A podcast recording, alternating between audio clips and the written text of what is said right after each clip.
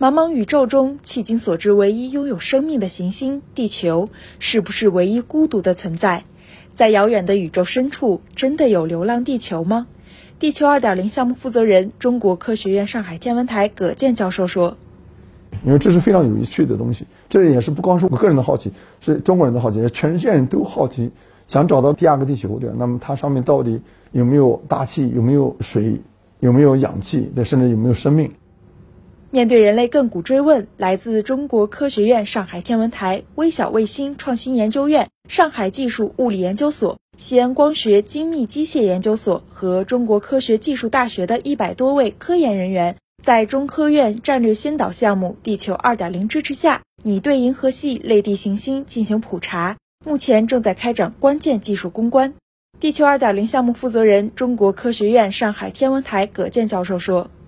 现在已经发现有这种流浪的行星存在，目前大概找到二十个左右，但是不知道它们质量，也不知道什么样子。我们希望能够通过搜寻，可能是几百个这种流浪的行星，甚至包括流浪地球。近二十年来，系外行星研究急速发展和关键技术逐渐成熟，已经将人类推到了发现第二个地球的关键路口。尤其是零星法和微引力透镜法观测，对小质量行星探测具有高度敏感性。地球二点零项目负责人、中国科学院上海天文台葛健教授说：“目前呢是基于六台是五百平方度的三十公分的这种望远镜，然后六台望远镜数据有了以后，把它们再叠加起来，那提高它的信噪比。我们准备送到那个拉格朗日 L2 轨道，离我们大概一百五十万公里的轨道上。”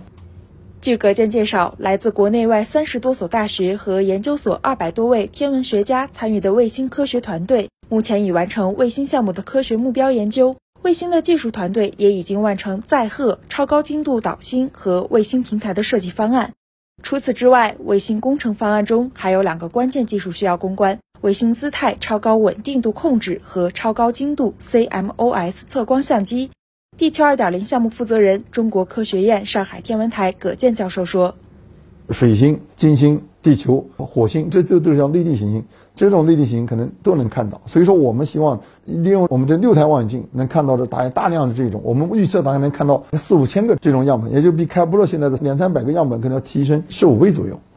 新华社记者张建松、丁听、赵雪琪实习上海报道。